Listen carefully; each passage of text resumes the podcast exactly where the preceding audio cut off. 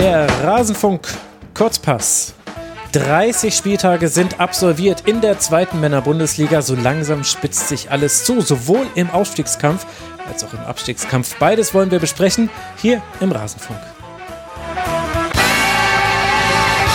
Ich begrüße euch ganz herzlich hier in diesem Rasenfunk Kurzpass Nummer 202. Mein Name ist Max Jakob Ost. Ich bin der Netzer auf Twitter und ich freue mich, zwei Gäste hier zu haben, die auch einen Schwerpunkt zu, mitgebracht haben. Meine Güte, da geht schon gut los. Zum einen Dominik Sliskovic von T-Online, der Ed Jasam Dominik auf Twitter. Hallo Dominik, schön, dass du mal wieder hier bist. Hallo Max, danke für die Einladung. Ja, freut mich, dass du hier bist. Mit dir werden wir gleich ein bisschen ausführlicher über den FC Schalke 04 sprechen. Wir haben schon im Vorab geklärt, du hast eine gute Laune mitgebracht in diese Sendung. Absolut Ostern und äh, Auswärtssieg. Ich kann mir eigentlich nicht mehr wünschen. ja, das ist sehr schön formuliert. Und ich glaube, ganz ähnlich geht es auch Tobias Kröger von transfermarkt.de, der Ed Tobias Kröger auf Twitter, seines Zeichens HSV-Fan und dementsprechend auch mit nicht nur drei Punkten vom Wochenende ausgestattet, sondern guter Laune und vermutlich schon ein bisschen freudiger Erwartung. Hallo Tobi. Moin Max, schöne Grüße aus Hamburg, freue mich sehr hier zu sein und ja, ich bin schon sehr aufgeregt auf das DFB-Pokalspiel, auf das wir später wahrscheinlich noch zu sprechen kommen werden. Da werden wir auf jeden Fall noch drüber sprechen, wenn wir über die Perspektive des HSV reden wollen. Lasst uns gar keine Zeit verlieren. Hinein in die Tabelle der zweiten Liga der Männer und da führt Schalke 04. Dominik, die Tabelle an und konnte seinen Vorsprung ausbauen am Wochenende. Ein 5 zu 2 auswärts in Darmstadt bedeutete nicht nur einen deutlichen Sieg gegen einen direkten Aufstiegskonkurrenten, sondern, weil die Verfolger jeweils nicht dreifach punkten konnten, sogar jetzt einen Zwei-Punkte-Vorsprung auf den zweiten Platz und noch wichtiger einen Drei-Punkte-Vorsprung auf den dritten Platz und fünf Punkte sind es sogar schon auf den ersten Nicht-Aufstiegsplatz bzw. Nicht-Relegationsplatz. Steigen die Schalke jetzt tatsächlich auf, Dominik? Davon äh, gehe ich jetzt mal schwer aus. Also ähm, hättest du mich vor einem halben Jahr, vielleicht auch sogar noch vor äh, sechs, sieben Wochen gefragt, ähm, hätte ich noch ganz äh, anders und abwartender geantwortet, aber jetzt äh, gehe ich schwer davon aus. Ich habe äh, gestern auch äh, den Tabellenrechner mal durchgespielt und ähm, ich will mich selbst etwas in meinem Optimismus bremsen, aber es sieht ja fast sogar gut aus, dass uns äh, der Aufstieg oder das Schalke 04, der Aufstieg im wunderschönen Sandhausen gelingen könnte. Ähm, das wird mir dann für, für die vielen äh, Dauerkarteninhaber etwas leid tun, weil die HTW Arena am Hartwald ist ja auch nicht die größte. Ähm, aber ja, da werden, würden bestimmt äh, einige den, den Ausflug auf sich nehmen dann. Okay, also ich sehe, du bist ein Mann der klaren Aussage. Was hat sich denn jetzt unter Mike Büskens verändert? Ist er derjenige, der durch Handauflegen alle Probleme gelöst hat? Was ist da los bei Schalke? Ja, wenn das mit dem Handauflegen so einfach wäre, dann hätte der Schalke schon lange keine Probleme. Ähm, aber Spaß beiseite. Ich glaube, ähm, was das Offensichtlichste ist, ähm, ist, dass Mike Büskens ähm, vom, vom 3-5-2 ähm, auf ein ja, wie man es sehen möchte, ein 4-2-3-1 oder auch ein 4-2-2-2 umgestellt hat, also die Vierer Viererkette wieder äh, zurück auf Schalke gebracht hat. Und ähm, was, glaube ich, dem ganzen Spiel nochmal sehr viel mehr äh, Qualität hat, äh, gegeben hat, ist, dass er Ko Itakura ähm, aus der Innenverteidigung auf äh, die 6 ähm, neben noch einen etwas körperlicheren Sechser gestellt hat. Ähm, dadurch ist das ganze Spiel nach vorne beziehungsweise der Spielaufbau nochmal wertiger geworden und das ist, denke ich, glaube ich, auf jeden Fall was, was man Büskens zuschreiben kann.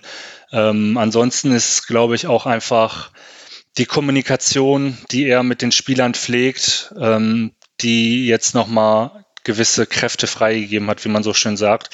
Äh, das hat man ja auch ähm, in den Monaten unter Gramotzes immer wieder gehört, dass Büskens da den größeren Kommunikator gegeben hat innerhalb der Mannschaft und wenn jetzt äh, die Mannschaft natürlich auch weiß, so jetzt ist er zumindest interimsweise der Chef und ähm, jetzt haben seine Worte auch nochmal irgendwie eine größere Wertigkeit, dass das äh, die Mannschaft oder die einzelnen Spieler auch nochmal irgendwie mehr abholt, sei es jetzt äh, im Stolz oder ähm, wo auch immer, aber was mich nochmal irgendwie besonders freut, ist, ähm, das ist ja gestern äh, auch bei, bei Twitter und ähnlichen Social Medias rumgegangen, dass auch die Spieler, die es dann nicht in den ähm, in den Spielplan, äh, Spieltagskader schaffen, auch voll dabei sind. Also äh, gestern zum Beispiel Darko Chulinov äh, zu Hause äh, Simon Tirode abgefeiert hat, sehr, sehr lautstark. Ich musste mein Handy erstmal runter korrigieren äh, bei der Lautstärke, als ich das mitbekommen habe. Aber das ist natürlich so, auch was den Fans natürlich ähm, irgendwie das Herz öffnet.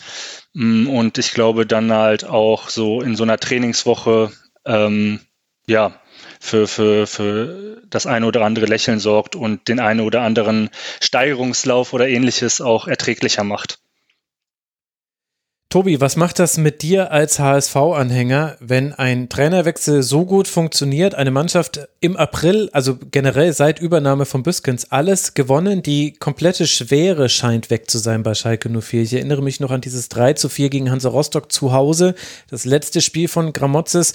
Seitdem cruist Schalke durch diese Liga und hat jetzt eben wirklich allerbeste Aussichten auf den Aufstieg hätte man sich sehr wahrscheinlich beim HSV schon so oft gewünscht. Kannst du da Unterschiede erkennen? Wie ist dein Blick auf Schalke?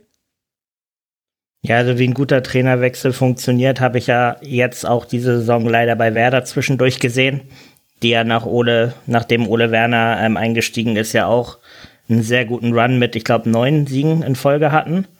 Diese Einstiege natürlich mit diesen Siegesserien sind ja so oder so sehr wichtig und auch gerade in der zweiten Liga, wo es sehr viele, ja, ich sag mal, Stolperstellen gibt, wie beispielsweise in Sandhausen, wo fast alle großen Vereine immer Punkte lassen. Und ja, da kann man im Moment auch als Hamburger quasi nur neidisch nach Schalke gucken. Ich muss sagen, oder ich muss zustimmen, jetzt unter Büskens, also da wurden ja sehr viele Stellschrauben auch geändert und meiner Meinung nach auch wirklich die richtigen wo ich noch in der Hinrunde gesagt habe, das Schalker Spiel hängt viel zu sehr ähm, von Uwe Jan ab. Quasi, da war ja unter Gramotzes hatte man teilweise das Gefühl, da wird einfach jede Halbfeldflanke über links einfach in den Strafraum gehauen und gehofft, dass irgendwie Terodde an beikommt und da irgendwie die Dinger reindrückt. Und wenn ich jetzt sehe bei Büskens, wie er auch Salazar, den ich als einen der besten Spieler eigentlich in Form betrachte, ähm, wieder auf die Strecke gebracht hat und ähm, Dominik ja auch schon gesagt hat, mit Itakura ins Mittelfeld ziehen. Also da hat Schalke auf jeden Fall die richtigen Stellschrauben ge, ähm, gezogen und auch gedreht. Und ja, was mir bei Schalke jetzt eigentlich auch unter Büskens gefällt, ist, dass man merkt von außen, dass da so eine gewisse Aufbruchsstimmung da ist. Also man hat mit Gramozis auch wegen der defensiven Taktik, dann hat er ja noch quasi die Niederlagenserie aus der Bundesliga-Saison noch mitgebracht. Da wirkte Schalke immer ein bisschen gehemmt in meinen Augen, dass man sich unsicher war, ähm, wie soll man erstens sein eigenes Spiel aufziehen, aber auch so welche, welches Potenzial haben wir jetzt eigentlich und ja, seitdem Gramozis weg ist und zu Büskens gewechselt wurde, habe ich wirklich das Gefühl, okay, Schalke glaubt jetzt an sich und ähm, hat jetzt auch quasi so die, wenn man jetzt bei dem Flosken bleiben will, die Handbremse gezogen und sieht man ja auch jetzt an, auch an Bülter, der jetzt auch noch mal jetzt einfach mal einen Dreierpack in Darmstadt macht. Also Schalke ist für mich jetzt eigentlich nicht kaum noch zu stoppen, auch wenn man das Torverhältnis sieht, was eindeutig für Schalke spricht. Also da hat man im, wahrscheinlich im letzten Moment noch die ähm, richtige Entscheidung getroffen und von Gramozis zu Büskens gewechselt. Also da kann man im Moment nur neidisch nach Schalke schauen. Ja, ja, ja, ja, der Dominik muss aufpassen, dass er nicht ausrutscht vor lauter Öl, was ihm da runtergeht für die Kehle. Das ist ja schlicht der Wahnsinn. Also plus 28 ist die Tordifferenz von Schalke. Zum Vergleich Werder und St. Pauli haben plus 15. Darmstadt plus 16. Also das ist schon wirklich sehr, sehr eindeutig. Und ich finde, mit Marius Böter ist ja auch schon ein Name gefallen, Dominik, der ja durchaus so ein bisschen stellvertretend steht für den Erfolg von Schalke 04. Zusammen natürlich mit Simon Terodde, der jetzt bei 24 Saisontoren steht, nach 26 Spielen, die er bestritten hat. Also eine absolut fantastische Quote. Mit Böter hat man ja aber dann einen ganz wichtigen Aspekt, wo der Grundstein für diesen möglichen Wiederaufstieg, ich will es jetzt auch nicht beschreien, schon im Sommer gelegt wurde. Wie gefällt dir denn die Kaderzusammenstellung jetzt auch, wo man sieht, welches Potenzial er entfalten kann? Ja, also äh, Bülter hat natürlich sich jetzt eigentlich mit dem Spiel in Darmstadt nochmal so ein kleines äh, Zweitligadenkmal gesetzt. Also da, da lief ja wirklich alles am Schnürchen. Also einen äh, eigenen Dreierpack geschnürt und ein Tor vorbereitet. Ähm, ich habe auch gerade mal geschaut, wie viele Vorlagen er eigentlich also insgesamt gegeben hat, sind zwölf, was äh, finde ich für eine hängende Spitze oder eine zweite Spitze, ähm, je nachdem, wie, die, wie, so ein Aufbau bei Schalke, äh, äh, Angriff aufgebaut ist, bei Schalke ja auch äh, spielen kann, ist das schon à la Bonheur. Ähm, generell die äh, Kaderzusammenstellung war natürlich auch eine Mammutaufgabe, also irgendwie es waren ja fast 50 Zu- und Abgänge, ähm, die im Sommer irgendwie moderiert werden mussten. Und da kann man vor äh, Ruven Schröder, aber auch Peter Knebel, der zum Beispiel äh, Simon Terodde geholt hat, bevor ähm, Schröder sein, sein, sein Amt offiziell angetreten hat, auf Schalke geholt hat, äh, ja, nur den Hut vor den beiden ziehen. Ähm, und man sieht jetzt eben auch, ähm, Tobi hat gerade ähm, den Namen äh, Salazar genannt, äh, das mhm. ist auch so ein Spieler, der braucht seine Zeit. Das haben wir vergangene Saison in St. Pauli gesehen, der aber eine unglaubliche Qualität hat. Und wenn man ihn auch richtig einsetzt, was Büsken macht, als ja, ähm, eher ein zweiter Zehner äh, mit Drechsler vorne, ähm, dann bringt er auch seine Qualität. Also der ähm, hat wirklich einen feinen Fuß, der kann ähm, schöne Halbfeldflanken, Lobs, ähm, aber auch mal den, den Fernschuss ansetzen. Ich glaube, der hätte jetzt auch in Darmstadt mal wieder die, äh, die Latte geküsst. Äh, hätte ich ihm auch total gegönnt, wäre der reingegangen, weil er wirklich gestern, äh, beziehungsweise am, am Samstag, nee, doch, am, am Ostersonntag ähm, super Spiel gemacht hat und ähm, von daher kann man da ja Schröder auch nur beglückwünschen, dass er einen Salazar, der ja auch vom ein oder anderen ähm, Bundesligisten, glaube ich, ähm, umschwärmt wurde, für, für Schalke äh, gewinnen konnte und ihn auch von der äh, vom Plan, vom weiteren Plan, den Schalke mit Schröder ähm, und Knebel als sportliche Leitung hat, überzeugen konnte. Jetzt haben wir ja aber ja mit Salazar schon einen Leihspieler angesprochen. Uwe Schan ebenfalls äh, geliehen, Itakura ebenfalls ausgeliehen. Du hast, äh, ich bin jetzt nicht genau drin, was äh, Kaufoptionen und so weiter angeht. Welche Perspektive hat denn Schalke mit Blick aufs nächste Jahr? Ja, also Salazars äh, Kaufoption wurde ja schon gezogen. Ähm, genau, ich glaube, der hat bis 2025 unterschrieben, wenn mich nicht alles täuscht. Ähm, du hast Oweyan und Itakura angesprochen, beide mit Kaufoptionen äh, ausgestattet. Ähm, bei Oweyan liegt sie, glaube ich, knapp über zwei Millionen, was durchaus machbar wäre bei einem Aufstieg. Ähm, bei Itakura liegt sie, glaube ich, über fünf Millionen. Das ist schon ein Päckchen, was man dann irgendwie schnüren müsste. Aber äh, Ruven Schröder hatte auch schon äh, ja, im, Winter quasi gesagt, naja, er macht sich da eigentlich keine Sorge, wenn man die Spieler äh, weiter verpflichten möchte, dann findet man Wege und selbst wenn es dann halt so ist, dass man sie erstmal einkauft und dann teuer weiterverkauft, Bauerjahren sollen ja ähm, die Clubs vom, vom Rhein, also äh, Leverkusen und äh, Gladbach, wohl auch schon ein Auge drauf haben. Wäre natürlich, äh, wird, wird der Schalker Fan-Seele und natürlich auch dem Trainerteam der sportlichen Leitung wehtun, wenn man so einen Spieler abgeben muss, weil er natürlich eine absolute Qualität über die ganze linke äh, Flanke reinbringt. Aber man muss dann halt auch äh, vor allem als Schalke 04 äh, wirtschaftlich denken und wenn man dann quasi für einen Ojan als Gesamtpaket irgendwie zwei bis drei Millionen ausgibt und ihn dann für das drei, vielleicht sogar vierfache verkaufen kann, dann äh, muss man sagen, here we go, dann Deal und Glückwunsch. Man muss ja auch bei Schalke bedenken, dass man ja auch schon im Winter ein Angebot für Malik Chow hatte von Milan, dass man auch da sagen kann, es gibt ja auch noch einen Spieler im Kader, der auch noch eine hohe Ablöse generieren kann. Sprich, wenn man aufsteigt und sagt, man würde ihn dann verkaufen, das wären dann vielleicht auch die Mittel, die man dann auch gerade nutzen kann, dass man einen Spieler verkauft, den man wahrscheinlich dann auch mit Bauchschmerzen verkaufen würde, aber dann sagt, okay, wir geben einen Spieler ab und holen dafür drei neue Spieler beziehungsweise binden drei Stammkräfte, die wir per Kaufoption halten wollen.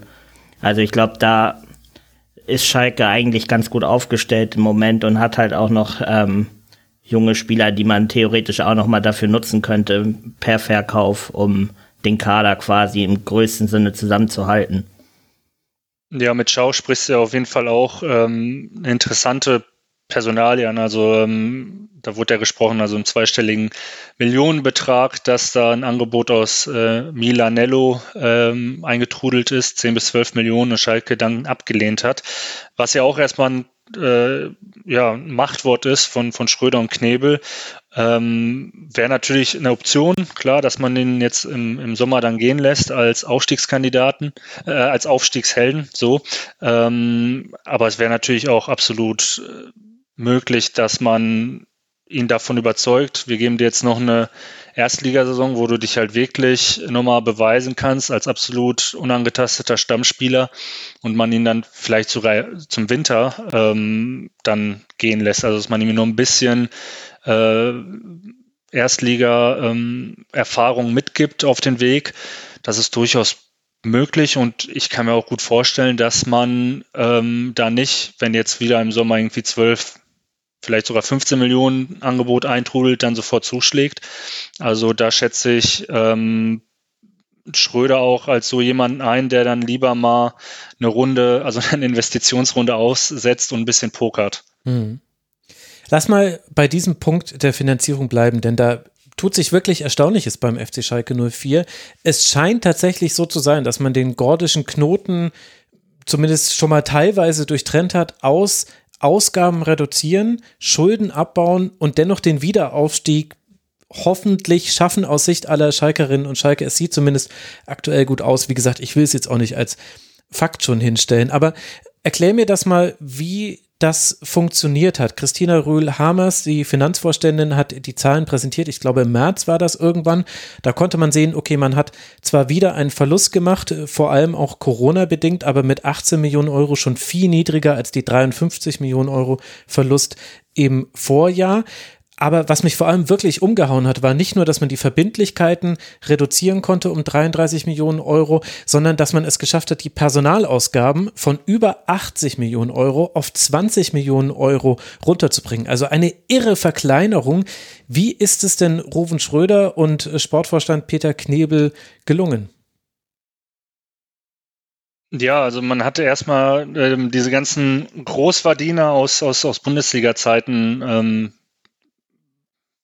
äh, oder man ist es gelungen, diese ganzen Großverdiener ähm, vom, äh, vom, ja nicht vom Hof zu jagen, aber sie äh, freundlich zu verabschieden in alle Herrenländer, Herrenländer, ähm, also sei es ein äh, Nastasic, ein äh, Aminarit, ein Osan Kabak, Suazerda, das waren ja alles ähm, Spieler, die also Stammelf äh, Mhm. Qualitäten hatten, aber natürlich in der Zweitliga absolut überbezahlt sind und äh, die man zumindest mal von der Gehaltsliste als Laie oder im, im Falle von Nastasic äh, von, von äh, Serda für relativ niedrige Ablösesummen erstmal losgeworden ist und ähm, dadurch sich einen kleinen, aber immerhin einen ähm, finanziellen Spielraum auch geschaffen hat, wieder dann einen Zweitligakader aufzu, äh, aufzubauen. Also äh, Spieler wie eben Itakura und Salazar, Ojan auszuleihen, einen Bülter zu holen von Union.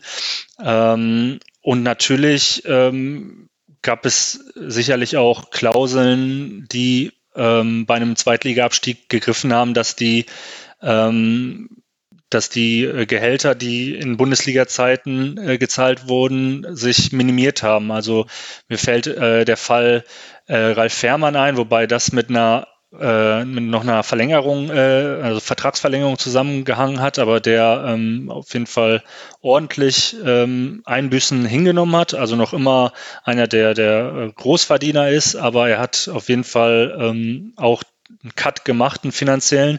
Man muss echt sagen, also wenn man sich jetzt den heutigen Schalker Kader anschaut ähm, und den mit der vergangenen Saison vergleicht, ist es eigentlich nur noch Salif Sané, den man nicht, ähm, nicht von der alten Gehaltsliste bekommen hat, der quasi ähm, so ein bisschen noch wahrscheinlich irgendwo im Hinterstübchen von äh, Ruven Schröder wehtut, weil er weiß, äh, dass der eben noch ein Bundesliga-Gehalt äh, kassiert. Aber auch äh, Sané muss man ja sagen, als er dann mal fit war und ähm, auch mal seine Spiele über 90 Minuten gemacht hat, unter anderem in Aue, hat er auch gezeigt, dass er ein absoluter Unterschiedsspieler sein kann in der zweiten Liga. Aber es ist natürlich auch utopisch zu denken, dass man das mit einem Serda oder Nastasic auch hinbekommen hätte. Mm, also dann dann hätte man andere Spieler eben nicht verpflichten können und dann äh, wären die, ähm, die Finanzen, die äh, Frau Rühl-Hamers vorgestellt hat, auch sicher nicht so für Schalker Verhältnisse fast schon rosig ausgefallen.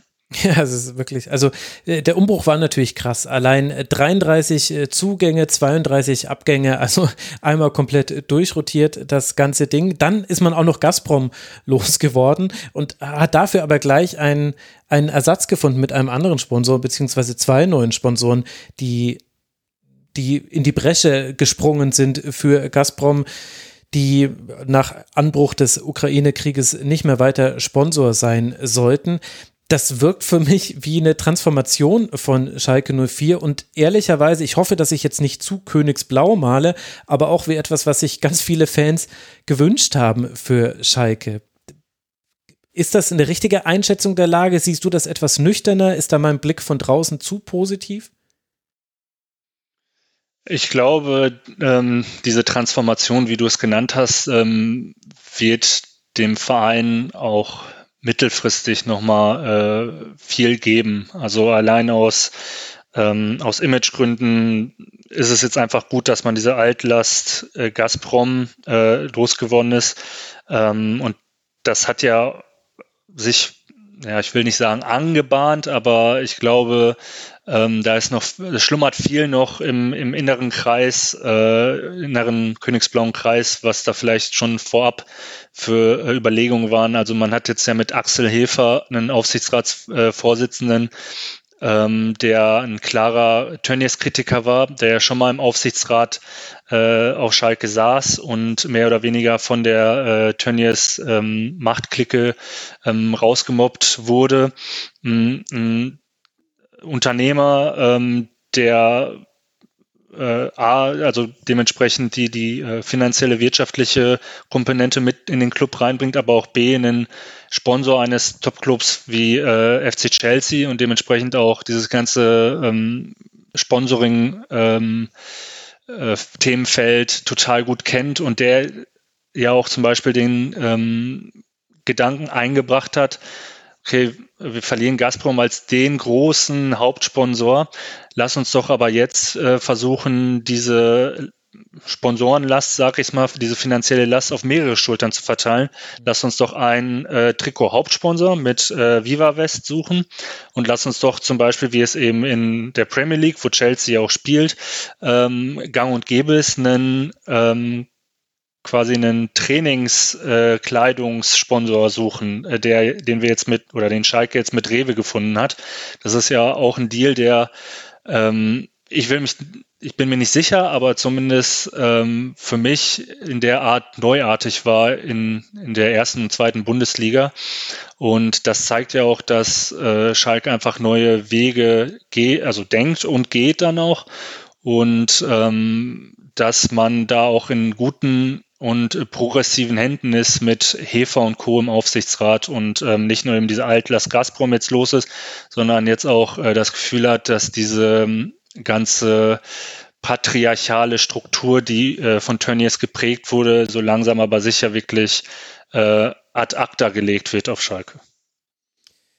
Ich könnte noch Ewigkeit mit dir über Schalke sprechen. Das ist absolut faszinierend, was in diesem Verein passiert ist. Mit letztlich auch der Gramozis Entlassung unglaublich. Aber ich reduziere es jetzt auf eine letzte Frage, weil ansonsten geht der halbe Kurzpass nur dafür drauf. Wird Mike Büskens eventuell sogar Trainer bleiben? Nein, also da, davon gehe ich nicht aus. Ähm, Mike Büskens hat ja selbst gesagt, er will der Hermann Gerland von Schalke sein. Und ähm, genauso wie Hüb Stevens, glaube ich, viermal Schalke-Trainer war, davon ähm, zweimal interimsmäßig oder vielleicht sogar dreimal interimsmäßig, ich weiß gar nicht mehr. Es war so oft, äh, bringt man alles durcheinander. Ähm, aber genauso konnte äh, Bujo, wie er ja genannt wird auf Schalke, ähm, auch nicht Nein sagen, als man gesagt hat, so mach, mach, mach es mal, setz den noch ein Denkmal auf Schalke.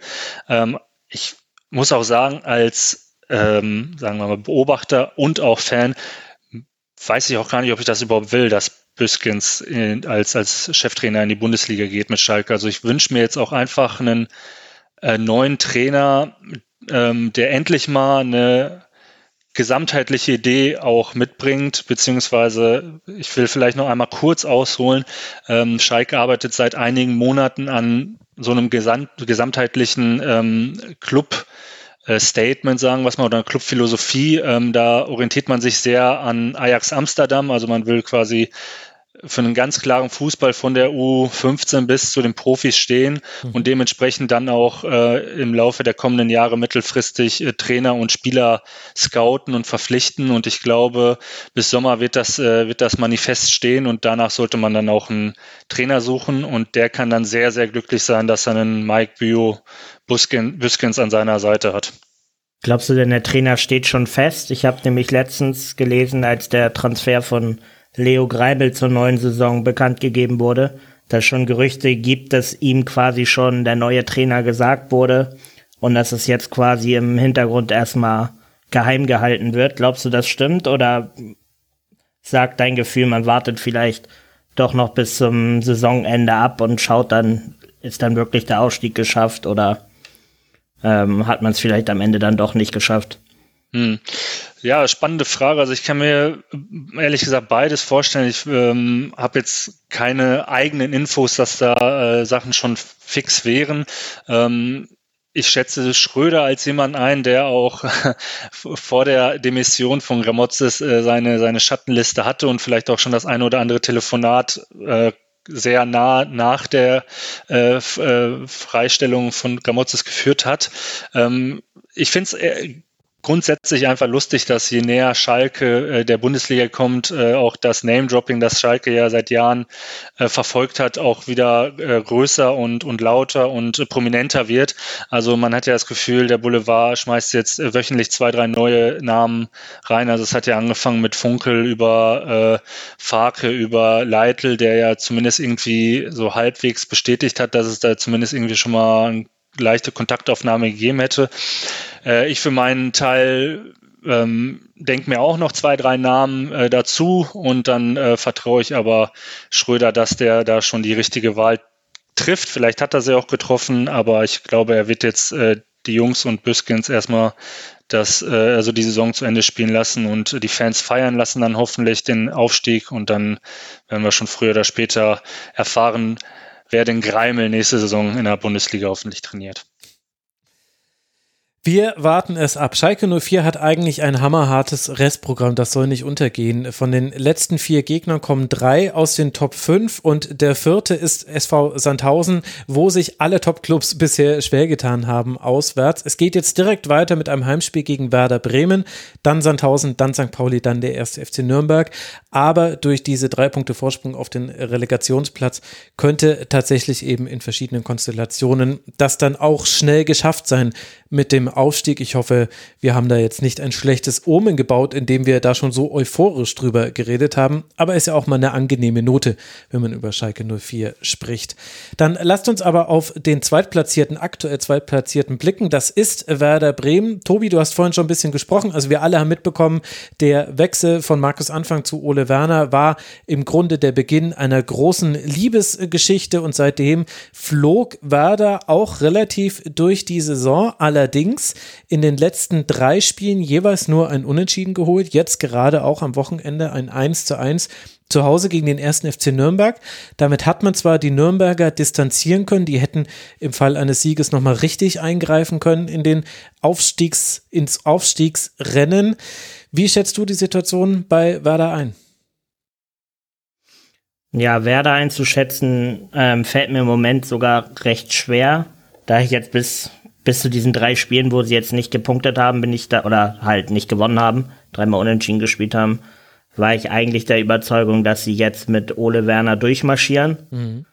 Jetzt der, der erste Hänger quasi unter Werner, muss man jetzt schauen. Es kommt natürlich zum sehr schlechten Zeitpunkt, gerade wo man jetzt auch noch die direkten Duelle, wie jetzt beispielsweise gegen Schalke hat, die wirklich gerade mit sehr viel Selbstvertrauen ankommen. Grundsätzlich sage ich aber schon, dass bei Werder die Qualität vorhanden ist im Kader, dass man eigentlich den ersten oder zweiten Platz schaffen muss, meiner Meinung nach.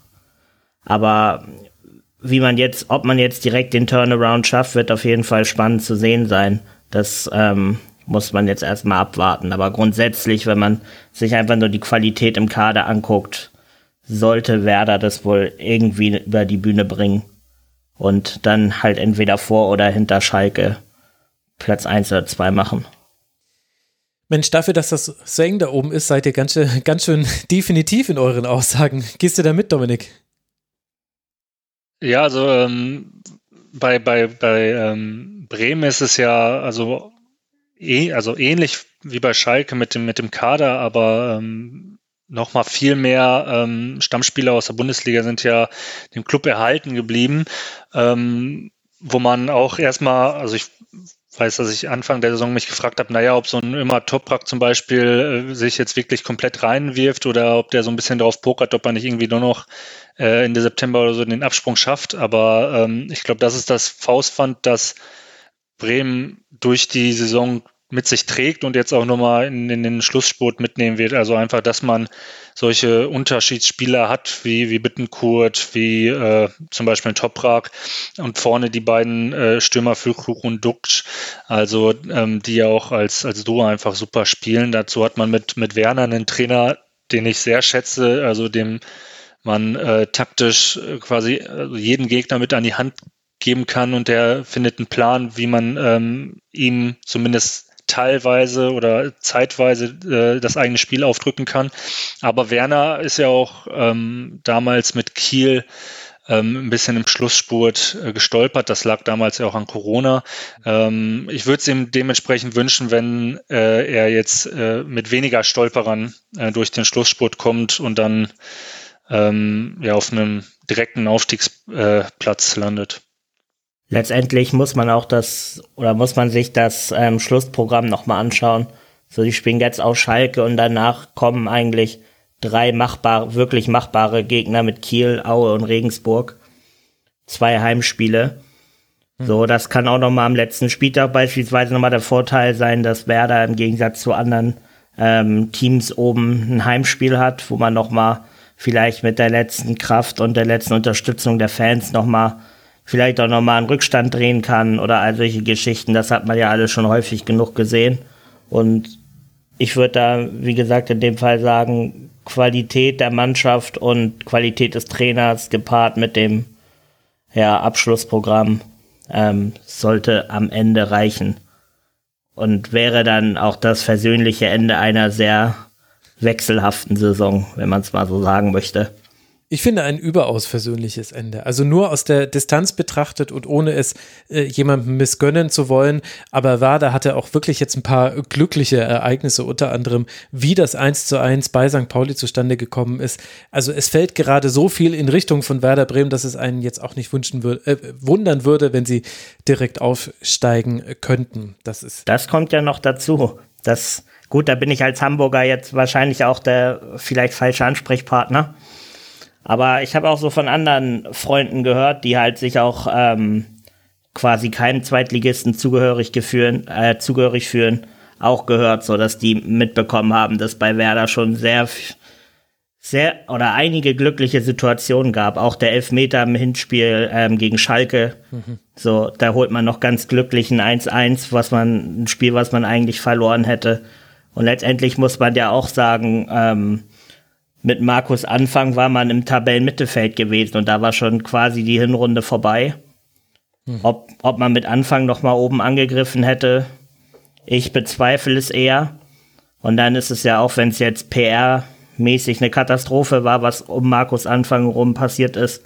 Aber für Werder aus sportlicher Sicht war es ja fast schon ein Glücksfall, dass man dann den Trainer wechseln konnte und auch noch den besten Trainer, der auf dem Markt war, mit ähm, Ole Werner verpflichten konnte.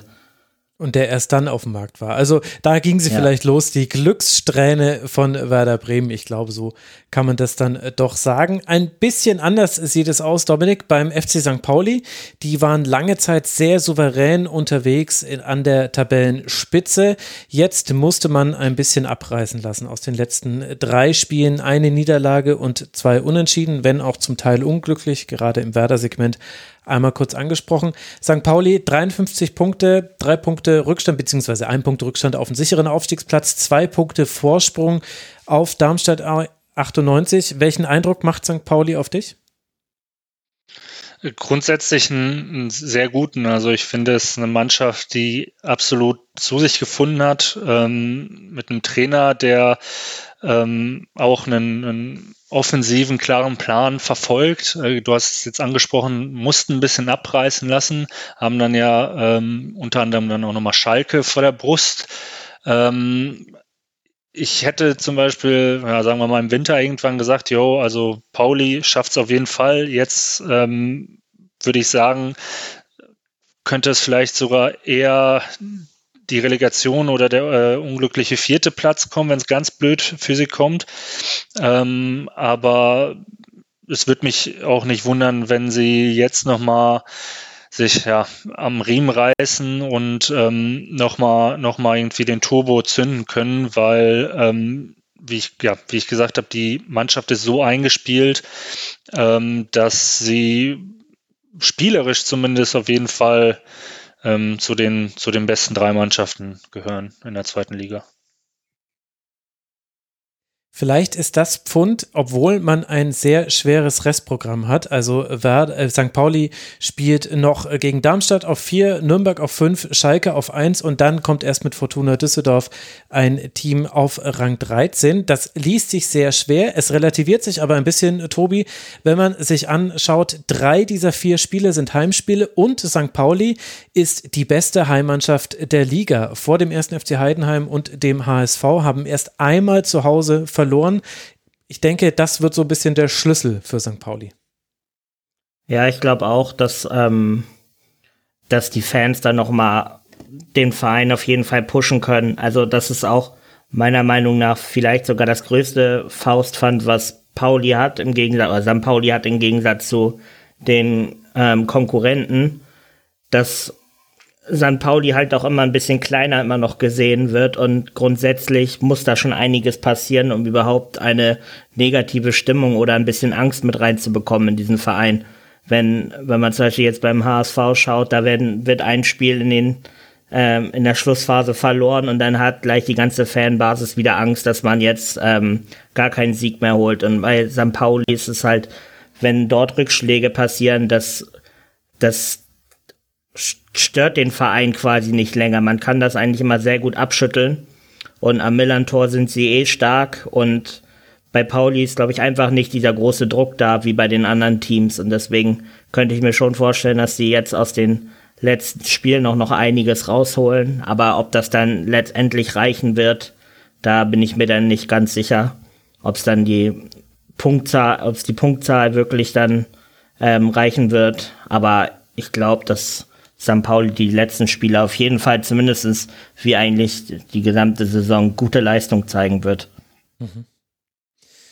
Also das Saisonfinale in der zweiten Männer-Bundesliga. Es sieht wirklich sehr, sehr spannend aus. Frage ist dann, Dominik, wie wird der SV Darmstadt 98 da noch mitmischen können? Dieses 2 zu 5 jetzt zu Hause gegen Schalke 04, nachdem man sogar in Führung gegangen war in diesem Spiel. War das der vielleicht vorentscheidende Dämpfer, dass Darmstadt da jetzt nicht mehr rankommt? Zwei Punkte sind es auf den Relegationsplatz, drei Punkte auf den direkten Aufstieg? Ja, also man hat auf jeden Fall ähm, gesehen im Spiel gegen Schalke, dass die Nerven in Darmstadt etwas ähm, dünner werden. Also mich hat schon sehr überrascht, wie viel äh, Thorsten Lieberknecht da äh, an der Seitenlinie lamentiert hat. Ähm, hat wohl ja auch nochmal irgendwie in der Pressekonferenz ähm, ein paar Worte in Richtung, mehr oder weniger Richtung Schiedsrichter ähm, von sich gegeben und quasi nochmal versucht, sein Team äh, stark zu stark zu reden und ähm, gesagt, man hätte eigentlich auf äh, das äh, 2-0, 3-0 machen können und dann kam äh, es ganz, ganz anders und unglücklich. Also es war schon, äh, hat man gesehen, ähm, er hat Angst, dass ihm jetzt die, die tolle äh, Saisonleistung so ein bisschen entgleitet. Ich glaube, unterm Strich würde niemand jetzt äh, Thorsten Lieberknecht oder seinem Team in Darmstadt einen Strick äh, äh, drehen, wenn es jetzt nichts wird mit dem Aufstieg. Aber wenn man natürlich so lange oben dabei ist und auch teilweise so berauschenden Fußball gezeigt hat, ähm, wie Darmstadt, dann ähm, will man eben es sich auch nochmal selbst beweisen. Ich äh, schaue gerade, das äh, Restprogramm gibt ja auf jeden Fall doch nochmal irgendwie äh, irgendwie die Hoffnung, dass, dass da noch was drin ist äh, mit, mit Aue und, und Paderborn, die auch immer gut sind äh, für eine Niederlage. Äh, Düsseldorf mit June natürlich äh, nochmal jetzt äh, sich total gefangen. Pauli als direkten Kandidaten, aber das sind dann auch so eine, äh, so eine Floskel, aber es sind die Spiele, die man dann gewinnen muss. Von daher würde ich jetzt Darmstadt per se nicht komplett abschreiben, aber es ist, wir sind auf jeden Fall ähm, von, von den Mannschaften, die da noch mitmischen, wahrscheinlich die, die irgendwie dann doch am, am meisten mit dem Rücken zur Wand stehen, auch weil sie eben nur noch gegen Pauli als direkten Kandidaten spielen müssen und quasi den, den möglichen Matchball oder ähm, ja, das zumindest das 40 zu 30 gegen Schalke, um in der Tennissprache zu bleiben, verpasst haben. Sehr schön. Ich sehe schon alle Hörerinnen und Hörer vor mir sich äh, äh, an Tennisregeln sich äh, zurückerinnern. Tobi, gehst du bei dieser Einschätzung mit, dass Darmstadt, also man kann es ja auch anders herumdrehen, klar, man spielt gegen nur noch einen direkten Konkurrenten mit St. Pauli, aber dafür ist das Restprogramm auf dem Papier leichter, wenn die anderen sich gegenseitig die ganze Zeit unentschieden abluchsen. Das wäre jetzt die Darmstadter Traumwelt könnte ja der Theorie nach schon noch was gehen. Es ist ja nur die jüngste Entwicklung, die mit vier Punkten aus 15 möglichen Punkten, also äh, aus äh, fünf Spielen, so schlecht ist. Ja, ich finde Darmstadt auf jeden Fall sehr schwer einschätzbar. Was man schon sagen muss, jetzt gerade in der Rückrunde, haben sie gegen, haben sie direkten Duelle gegen die Konkurrenz quasi, wenn ich das so sehe, alle verloren gegen uns 0 zu 5 mhm. in Bremen gut gespielt, lange in Unterzahl, 1-0 verloren und jetzt die letzten beiden Spiele gegen Nürnberg und Schalke halt 3-1 und 5-2. Da muss man dann gucken, ob sie jetzt im nächsten direkten Duell jetzt gegen St. Pauli da direkt rauskommen, weil wenn sie jetzt da die dritte, ähm, vielleicht sogar dann auch höhere oder deutlichere Niederlage kassieren, dann bin ich mir gar nicht so sicher, wie wie sie da zurückkommen. Und ich habe selber zwar auch hier mit philosophiert, was ein schweres und was ein leichtes Restprogramm ist. Man kann es sich halt immer in, je, in jegliche Richtung drehen. Also wir haben ja auch schon in den letzten Jahren oft genug gesehen, dass wenn du wenn du am 33. Spieltag unbedingt einen Sieg brauchst gegen irgendeinen Abstiegskandidaten, der aber selber noch ähm, die Messer zwischen den Zähnen hat und alles alles geben will oder geben muss, damit sie drin bleiben oder ein mhm. ähm, Team, das vielleicht einfach auf Platz 12 ist und sich denkt, okay, den versauen wir jetzt mal die, Meist äh, die Aufstiegsambition. Das kann genauso schwierig sein. Da ist es vielleicht manchmal auch besser. Das hängt dann wahrscheinlich auch von, oder von Team zu Team unterschiedlich. Tun sich vielleicht andere auch einfach leichter mit dem sogenannten schweren Restprogramm und die anderen tun sich leichter mit dem leichten Restprogramm. Also bei Darmstadt um nochmal darauf zurückzukommen, das für mich ganz schwer einzuschätzen. Von, vom Gefühl her würde ich eher sagen, dass es am Ende nicht reichen wird. Mhm. Und was sagt dein Gefühl beim ersten FC Nürnberg? Der hat jetzt eben 1 zu 1 bei Werder gespielt zur 1 zu 0 Führung äh, sah es lange sehr, sehr gut aus für den Club. Da sah es auch so aus, als könne man da nochmal so richtig ranspringen an die Aufstiegsränge. Jetzt sind es drei Punkte auf die Relegation, vier Punkte auf den direkten Aufstieg. Man spielt jetzt dann gegen Sandhausen und wird auch noch gegen St. Pauli und den FC Schalke 04 spielen müssen. Hat sich der Club schon verabschiedet aus dem Aufstiegsrennen? Die Verantwortlichen müssen natürlich Nein sagen. Wie siehst du es? Nee, verabschiedet haben sie sich nicht. Aber ja, sind für mich auch kein Favorit jetzt auf den, auf den Ausstieg. Ähm, wird auch interessant sein, wie die Konstellation vom 34. Spieltag sein wird, auch gerade mit der, äh, mit dem guten Verhältnis zwischen Schalke und Nürnberg. Ähm, ob der eine dem anderen vielleicht ähm, sogar ein Bein stellen kann, beziehungsweise sogar muss vielleicht, je nachdem. Ja, oder beide, beiden reicht ein Punkt, weiß man ja auch nicht. Also Nürnberg sehe ich auf jeden Fall noch im Rennen, aber haben halt wirklich nicht die besten Chancen. Und bei Nürnberg bin ich mir auch nicht ganz sicher, da sie auch eine recht junge Mannschaft haben, ob, ob es überhaupt, ähm, ja, ob's, ob sie schon quasi bereit dafür sind, aufzusteigen oder ob es auch gerade für Nürnberg auch mit einem jungen Trainer noch, ob es nicht noch mal besser wäre, noch einmal eine Runde in der zweiten Liga zu drehen, um dann noch mal gefestigter im nächsten Jahr anzugreifen. Max, ich muss auch sagen, äh, du hast jetzt gesagt, ähm, äh, ist äh, Nürnberg überhaupt jetzt schon raus aus dem Aufstiegsrennen? Ich muss äh, eher sagen, ich bin überrascht, dass Nürnberg dabei ist. Also ähm, mhm, wenn, wenn man ja. jetzt, also ist jetzt gar nicht despektierlich gemeint gegenüber Nürnberg, sondern also ich hatte zum Beispiel eher das Gefühl, dass Heidenheim beispielsweise, die ja jetzt auf jeden Fall raus sind, äh, sehr lange noch oben irgendwie dabei waren. Selbst Regensburg war ja, also gefühlt die ganze Hinrunde waren die ein Top-Aufstiegskandidat und irgendwie hat äh, Nürnberg sich äh, sehr kontinuierlich rangerobbt, ähm, aber auch, muss ich sagen, ich frage mich, wie sie das gemacht haben, weil also die Ohne Offensive, Stürmer auf jeden Fall. Genau, genau, das ist es, genau das ist es, also ähm, wo wir irgendwie bei, bei, bei Schalke und selbst beim HSV sagen können, also ne, die haben mit Terodde und Glatzel auf jeden Fall zwei ähm, Torgaranten, äh, auch dahinter immer irgendwie jemanden, der sie füttert, äh, sagen wir mal Kittel und, und Bülter oder auch Ojan. Ähm, weiß ich irgendwie bei Nürnberg nicht so richtig, einen Spieler rauszugreifen. Aber vielleicht ist es genau das, was äh, Nürnberg ausmacht, dass da halt ähm, jeder so ähm, für den anderen einsteht und jeder ähm, irgendwie auch mal den Torabschluss nimmt und äh, dann mal trifft. Äh, also sehr homogen als Mannschaft einfach auftritt. Ähm, und was äh, Tobi gesagt hat mit, ähm, muss man mal schauen, wie die Konstellation ist vom letzten Spieltag bei Schalke Nürnberg, ja, äh, oder beziehungsweise Nürnberg-Schalke, ja, auf jeden Fall. Kann ich verstehen, diesen Gedanken als, als auswärtigen Fan. Ich kann da aber nur dran erinnern, ich, mir ist das Jahr leider entfallen, aber ähm, Bundesliga letzter Spieltag auch Nürnberg gegen Schalke im Max-Morlock-Stadion, ähm, wo es für Nürnberg um den Klassenerhalt ging und Schalke, ich glaube, um die Champions League-Quali ähm, und es dann und Schalke dann äh, Javier Pinola ins äh, Tal der Tränen geschossen hat, ich glaube in seinem letzten Spiel für Nürnberg. Also ich glaube nicht, dass es, dass da Schalke irgendwie ähm, Rücksicht nehmen würde. Also ein 1-1 reicht uns äh, so Schande von von ähm, Cordoba mäßig oder ähnliches. Ähm, also ich glaube, da, da werden beide Mannschaften ganz, ganz normal mit äh, dem Wunsch, drei Punkte zu holen, ins Spiel zu gehen, egal ob jetzt irgendwie ähm, Zweiter gegen Dritter oder Erster gegen Vierter oder wie auch immer da die Konstellation sein sollte.